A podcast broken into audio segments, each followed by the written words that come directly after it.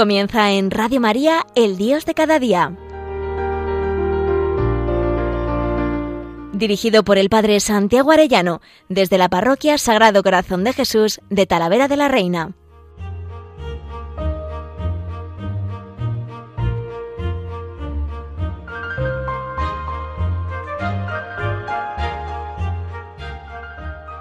Muy queridos oyentes de Radio María, qué alegría un lunes más con todos ustedes. Estos lunes los estamos dedicando a los profetas, siguiendo muy especialmente la Sagrada Escritura, por supuesto, pero también los comentarios que hace don Juan Félix Gallego en los apuntes que él tiene sobre Sagrada Escritura, sobre los profetas, este profesor del Instituto de San Ildefonso de Toledo. Y hoy vamos a ver especialmente al profeta Amós y el mensaje de los profetas. Fíjense que el mensaje divino puede llegar al profeta de muchas maneras en visión, como la de Isaías 6 o la de Ezequiel 1.2 o Daniel, rara vez en visión nocturna, como números 12.6, por audición, pero la mayoría de las veces es por una inspiración interior, ya sea de improviso, ya con ocasión de una circunstancia trivial como una mera asociación de sonidos ante la vista de una rama de almendro, de dos cestos de higos. Bueno, la comunicación del mensaje divino por parte del profeta puede adoptar diversas modalidades Primero el oráculo, declaración solemne hecha en nombre de Dios, que se reconoce por la fórmula así habla Yahvé. Unas veces son sentencias breves, otras son exposiciones más amplias en su estado puro. El oráculo presenta la siguiente estructura. Primero una introducción suele empezar con expresiones como así dice el Señor, o oíd lo que dice el Señor, o escuchad esta palabra, la palabra del Señor me fue dirigida en estos términos, etc. Introducción, pues, luego el cuerpo, contenido del oráculo que puede ser de condena o de salvación, y finalmente una conclusión. Suele terminar con una rúbrica final de este tipo. Así dice el Señor, o oráculo del Señor. Pues bien, en ese cuerpo, digamos, los oráculos pueden ser de dos, tipos, de dos tipos. Oráculos de condena, que coinciden con la llamada denuncia profética, ¿no? que siempre tiene que ser la verdadera denuncia profética, porque yo a veces decía, madre mía, te, te encuentras con con seglares que dicen, no, nosotros somos cristianos cristianos adultos. Ah, sí, qué bueno. Y tenemos profecía. ¿Y cuál es vuestra profecía? Pues nada, contra la iglesia, contra el Papa. Digo, hombre, por favor, que si eso es lo mismo que hace el mundo. Eso no puede ser la auténtica denuncia profética. Bueno, pues estos profetas son los que tienen la auténtica denuncia profética, que recae sobre todas las áreas de la vida, religiosa, social, política, económica. La mayor parte de las condenas proféticas están dirigidas contra el pueblo elegido en general, ¿no? como Amos 3.6. Otras veces los destinatarios de las condenas proféticas son los dirigentes del pueblo, los reyes, los sacerdotes, los jueces, los falsos profetas. Son muy conocidos los oráculos contra las naciones porque vienen agrupados en secciones aparte. Una forma muy afín al oráculo del condena, aunque distinta, es la requisitoria judicial. Es una especie de pleito que está buscando la, la conversión, no la condena, como Seas 2, 4, 15. Esos son, digamos, dentro de los oráculos que suelen llamarse de condena. Y luego están los oráculos de salvación. Más allá del pecado y del castigo, los profetas esperan el perdón de Dios y el triunfo de la gracia. La última palabra no la tiene el juicio y la condena, sino la salvación. Incluso el libro de Amós, que lo estudiaremos hoy especialmente, que es el más severo de los escritos proféticos, termina con dos oráculos de salvación. Lo veremos en Amós 9, 11, 15. Merece especial atención Isaías 40 o Jeremías 30, 33, que reciben el significativo nombre de los libros de la consolación. Dios viene a consolar, pero a veces también viene pues a condenar abusos y, pecados para poder siempre llevar a la conversión. Cercano al oráculo está la exhortación. Tiene la finalidad de convencer con palabras, aunque anuncian desgracias. Están haciendo ver que es posible evitarlas. Tratan de convencer al pueblo de que se convierta a Dios. Son narraciones también, en tercer lugar, además de esos oráculos de exhortación. O, bueno, pues tenemos también las narraciones proféticas que pueden ser en primera persona, el profeta comunica su vocación y confiesa sus luchas personales, o en tercera persona, otra persona narra la vida, las acciones y las experiencias de los profetas. Pueden ser también acciones simbólicas que ocupan un lugar importante en la predicación profética. A veces la misma persona del profeta y sus experiencias se convierten en un símbolo profético. Por ejemplo, cuando Oseas tiene un fracaso con su mujer y es símbolo de la prostitución del pueblo que se echa en manos de otros dioses. Otro modo sería que los profetas utilizan otros géneros y formas que toman de otros contextos no específicamente proféticos, por ejemplo, de la sabiduría familiar y tribal, ¿no? cosas de parábolas, alegorías, enigmas, bendiciones, maldiciones, también que proceden del culto, como himnos y oraciones, confesiones, instrucciones litúrgicas penitenciales, etc. También a veces proceden de la corte y la diplomacia, como edictos, cartas, tratados, o del ámbito judicial, discursos acusatorios, fórmulas casuísticas, o de la vida diaria, cantos de amor y de trabajo, lamentaciones, etc., o del género apocalíptico, que adquiere especial importancia en el periodo posexílico. Esta variedad en la recepción y expresión del mensaje depende en gran parte del temperamento personal y de las dotes naturales de cada profeta, pero encubre una identidad fundamental. Todo verdadero profeta tiene viva conciencia de no ser más que un instrumento, de que las palabras que profiere son y no son suyas a la vez. Tiene la convicción inquebrantable de que ha recibido una palabra de Dios y que debe comunicarla. Esta convicción se funda en la experiencia misteriosa de un contacto inmediato con Dios. Puede suceder que este influjo divino provoque exteriormente manifestaciones anormales, pero solo se trata de algo accidental. Por tanto, lo importante es ese encuentro personal del profeta con Dios, del que dimana esta profecía, esta palabra. Bueno, vamos a ver el mensaje de los profetas, ¿no? Sobre todo es de transmisión oral, no son hombres de palabra escrita, sino que su misterio es predominantemente oral. Los discípulos a su vez transmitieron oralmente y fueron poniendo por escrito la predicación de sus maestros y al final hay unos editores o redactores últimos que compusieron con los materiales recibidos y sus propias aportaciones los libros proféticos, que luego serán inspirados, ¿verdad? Son libros inspirados por Dios. Pero el modo suele ser ese, el profeta habla oralmente, hay unos discípulos que recogen y luego unos editores. Esa es como la formación de la literatura profética.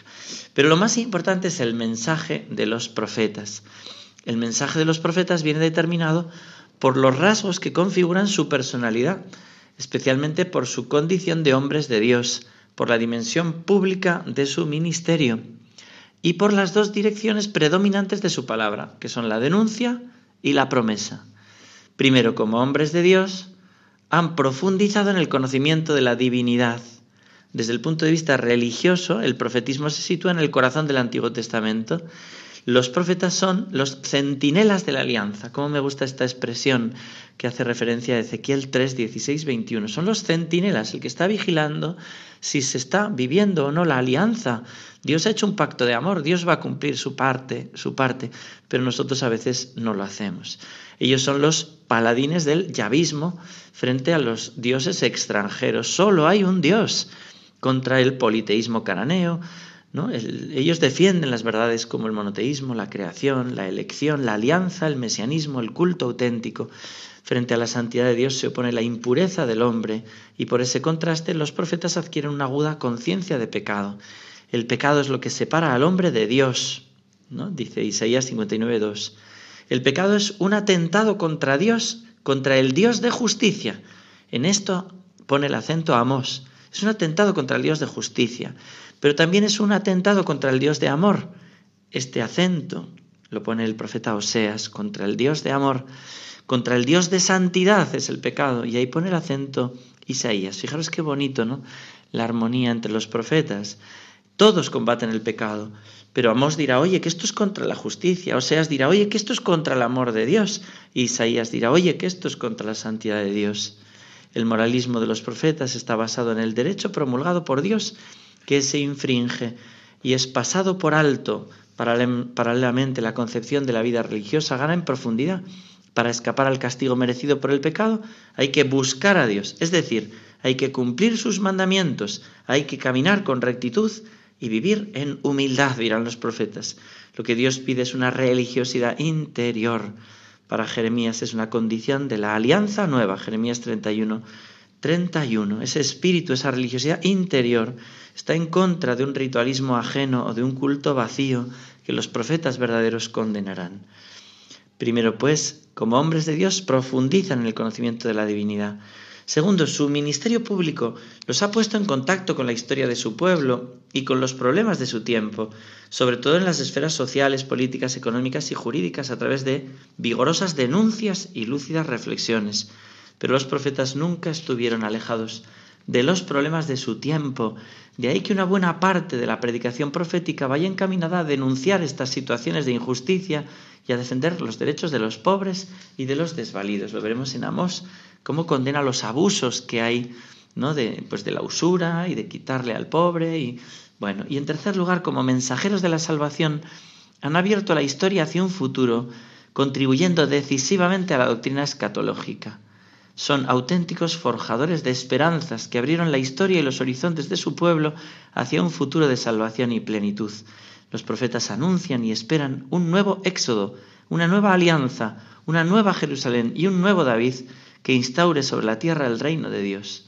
Un mesianismo, una esperanza de la salvación. Fijaros cómo la Iglesia está insertada en esta esperanza ¿no? de que Cristo venga, ¿no? Ven, Señor Jesús y construya esa civilización del amor, ese reinado del corazón de Cristo que nosotros esperamos. Pues los profetas siempre se abren a la verdadera esperanza. Aunque el profetismo en cuanto fenómeno histórico concreto se extingue tras el exilio, sin embargo en Israel nunca se extinguirá del todo la esperanza de nuevos profetas. El mismo Jesús será considerado como profeta por muchos de sus contemporáneos. Por tanto, con todos estos rasgos veríamos la definición de profeta la idea fundamental respecto al profetismo puede ser esta. El profeta es un hombre que tiene experiencia inmediata de Dios, que ha recibido la revelación de su santidad, de la santidad de Dios y de sus deseos, que juzga el presente y ve el futuro a la luz de Dios, y que es enviado por Dios para recordar a los hombres sus exigencias y llevarlos por la senda de la obediencia y de su amor. Bueno, pues eso es un profeta. Eso es un profeta. Fijaros cómo seguimos necesitando profetas, ¿no? Recordar los antiguos profetas y que seamos verdaderos sacerdotes, profetas y reyes por el bautismo, profetas para anunciar ¿no? lo que está en conformidad con la voluntad de Dios, cómo es nuestro buen Dios, lo que no está en conformidad con Él y la verdadera esperanza que nosotros esperamos la salvación solo de Dios, solo de Dios, ¿no? De nadie más, ¿no? Solo de Dios, ¿no?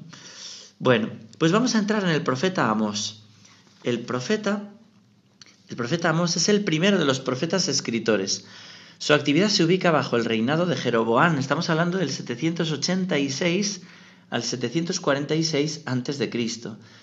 En torno a los años 760-750, en una época en que Israel no hubiera podido imaginar que un día iba a ser amenazado y ocupado por Asiria, su nombre deriva de una raíz que significa llevar. ¿no? El profeta Amós viene de la raíz llevar. Evocaría en forma abreviada el socorro de Dios. Yahvé ha llevado, Yahvé ha liberado. Este, este profeta, que debe dirigirse a los habitantes del reino del norte, en realidad él es originario del sur, de Tecoa de Judá, dice él mismo, ¿no? En el, en el capítulo 1. Población dedicada a la ganadería menor. Amos, por tanto, es un campesino. En su libro se encuentran 55 términos del vocabulario agrícola, Conoce bien la naturaleza, observa el conocimiento de la hierba, teme los saltamontes y el león. Todos estos son versículos, ¿no? Amós 4, 8, Amós 3, 4. Teme la sequía, examina los frutos maduros del verano, el pájaro cogido en la trampa y la serpiente escondida en la casa. Sin embargo, su ciencia es amplia y su interés va más allá de su provincia. Están al corriente de la historia pasada y presente de Israel y de los pueblos vecinos. ¿no? Todo eso va saliendo cuando uno va leyendo al profeta Amos, pero qué bonito es meterse en, esta persona del profeta para entender también más su profecía y para poder conocerle y encariñarnos a él, que estará en el cielo, el profeta Amos. Eh, él tuvo que salir de su tierra del sur, donde era un campesino tranquilo, y Dios le saca a un país extraño. Bueno, se va al norte, ¿no? Hay una canción que me parece que nos puede venir muy bien cuando estamos en esa situación que nos sentimos como en un país extraño. Dice así. Como en un país extraño me encontré sin ti. No entendí el idioma ni las cosas que viví. Y corrí a buscar sin ver tu rostro entre la gente. Y aún sin conocerte, convencido estaba de encontrarte a ti.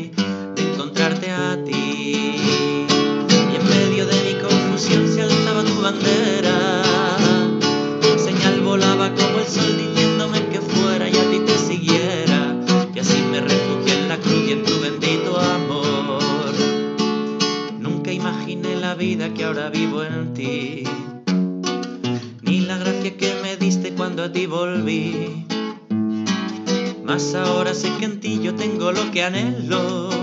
Tengo vida plena, tengo paz eterna si te tengo a ti,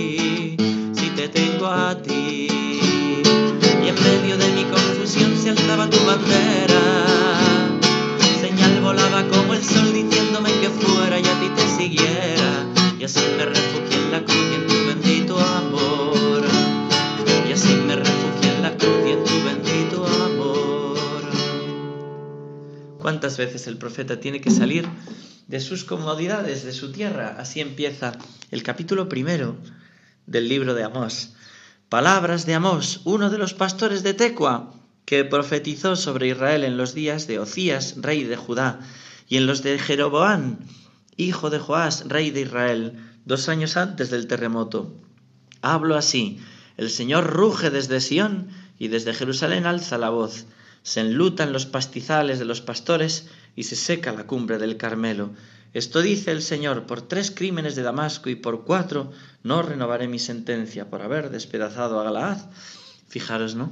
¿Cómo empieza el profeta diciendo que ha tenido que salir de su tierra, que se siente como en un país extraño, pero sobre todo porque le empuja la acción sobrenatural de Dios dentro de él mismo y le lleva a anunciar y a denunciar.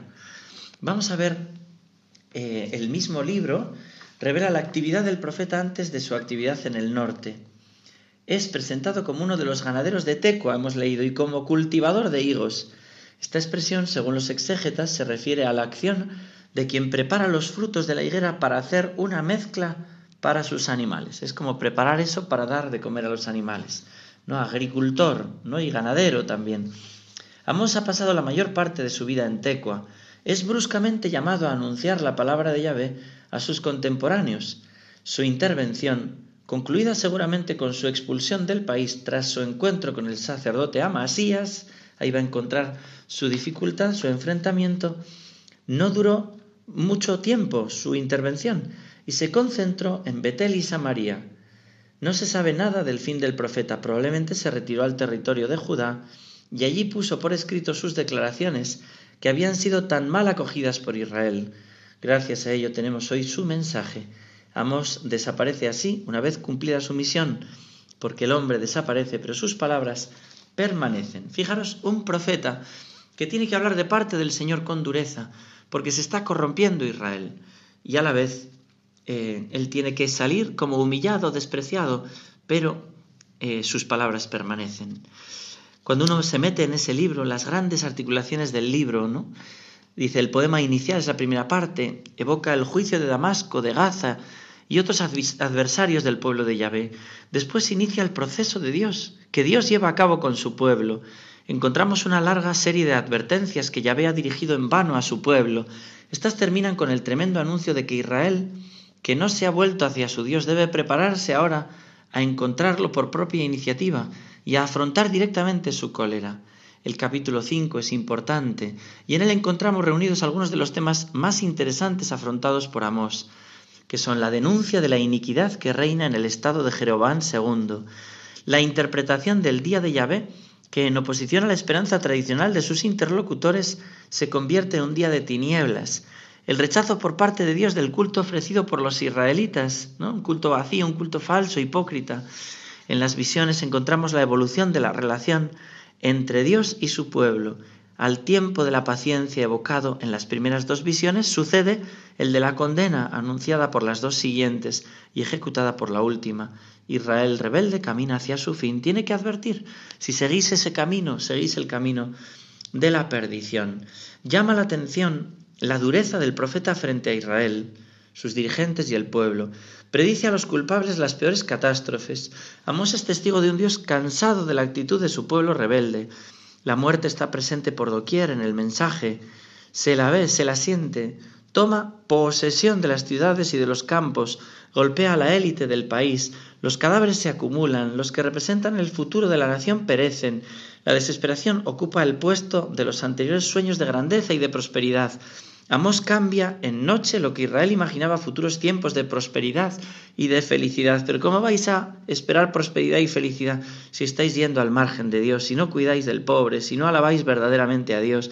Va diciendo. La cólera divina está completamente justificada, no es arbitraria. Es el fruto de los crímenes de Israel que se puede resumir así. Desprecian el derecho y no tienen cuidado de la justicia.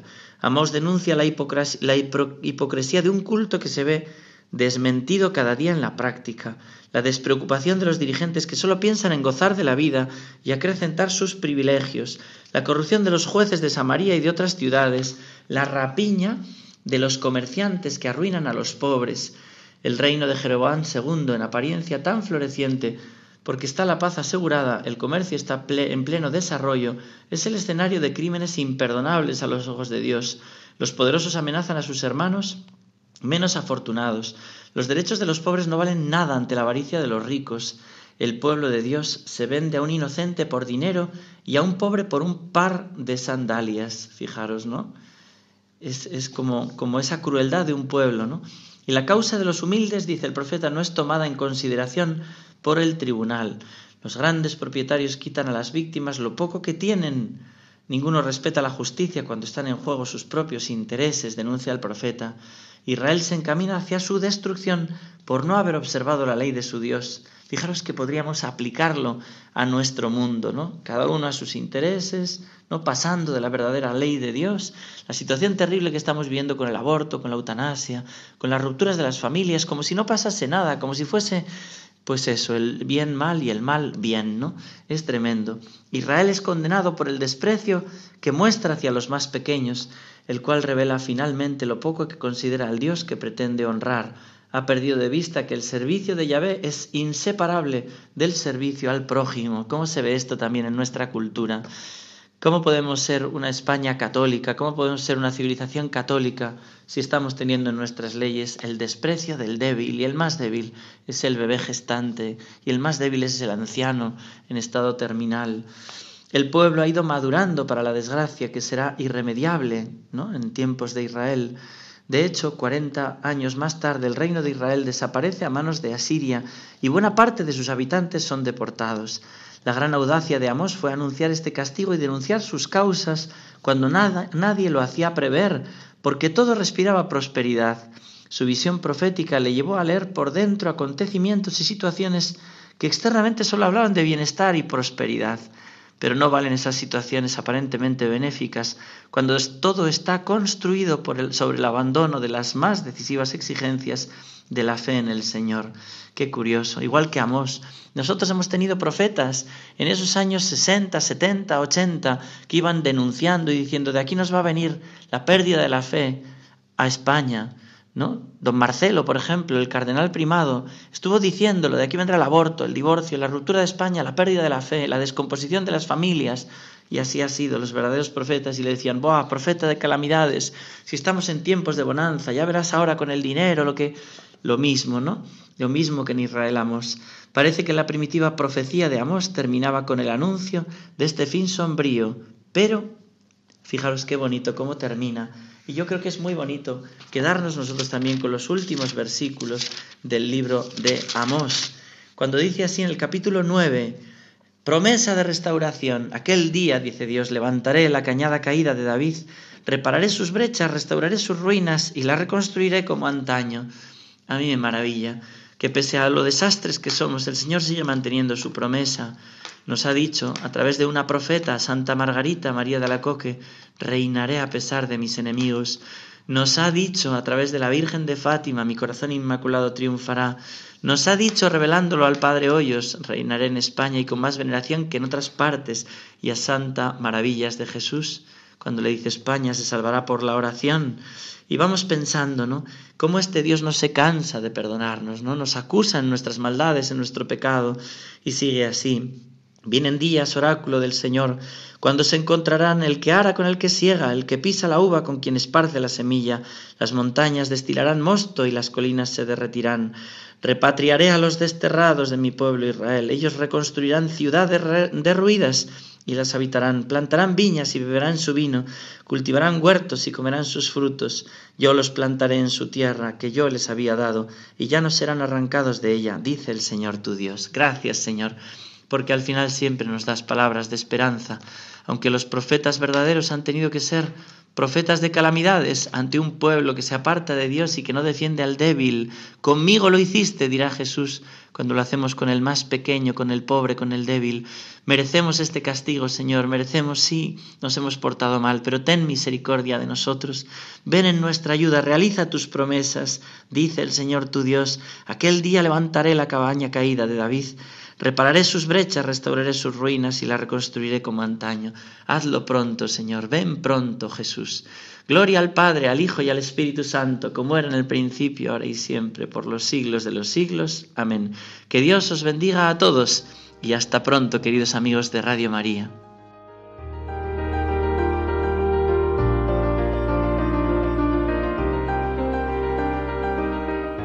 Finaliza en Radio María, El Dios de cada día. Dirigido por el Padre Santiago Arellano, desde la Parroquia Sagrado Corazón de Jesús de Talavera de la Reina.